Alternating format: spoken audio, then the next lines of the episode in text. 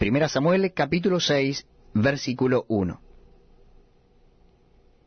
Estuvo el arca de Jehová en la tierra de los filisteos siete meses. Entonces los filisteos, llamando a los sacerdotes y adivinos, preguntaron, ¿Qué haremos del arca de Jehová? Hacednos saber de qué manera la hemos de volver a enviar a su lugar. Ellos dijeron, Si enviáis el arca del Dios de Israel, no la enviéis vacía, sino pagadle la expiación, entonces seréis sanos, y conoceréis por qué no se apartó de vosotros su mano. Y ellos dijeron, ¿Y qué será la expiación que le pagaremos?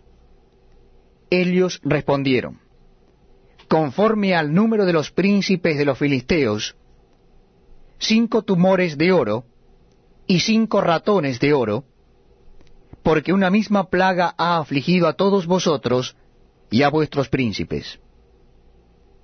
Haréis pues figuras de vuestros tumores y de vuestros ratones que destruyen la tierra, y daréis gloria al Dios de Israel. Quizá aliviará su mano de sobre vosotros, y de sobre vuestros dioses, y de sobre vuestra tierra. ¿Por qué endurecéis vuestro corazón como los egipcios y Faraón endureciendo su corazón? Después que los había tratado así, no los dejaron ir y se fueron.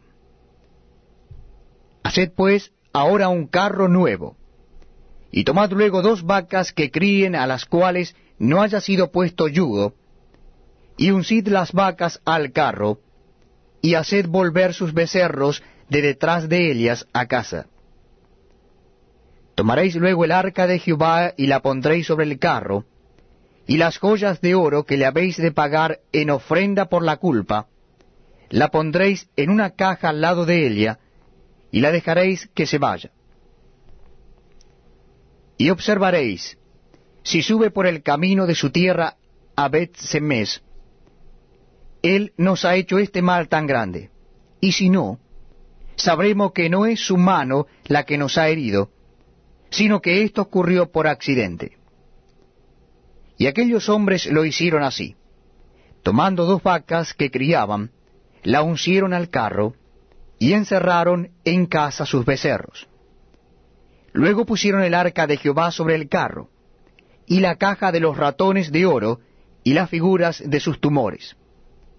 Y las vacas se encaminaron por el camino de Bet Semes, y seguían camino recto andando y bramando, sin apartarse ni a derecha ni a izquierda. Y los príncipes de los filisteos fueron tras ellas hasta el límite de Bet Semes. Y los de Bet Semes segaban el trigo en el valle, y alzando los ojos vieron el arca, y se regocijaron cuando la vieron. Y el carro vino al campo de Josué de Betsemes, y paró allí donde había una gran piedra. Y ellos cortaron la madera del carro, y ofrecieron las vacas en holocausto a Jehová.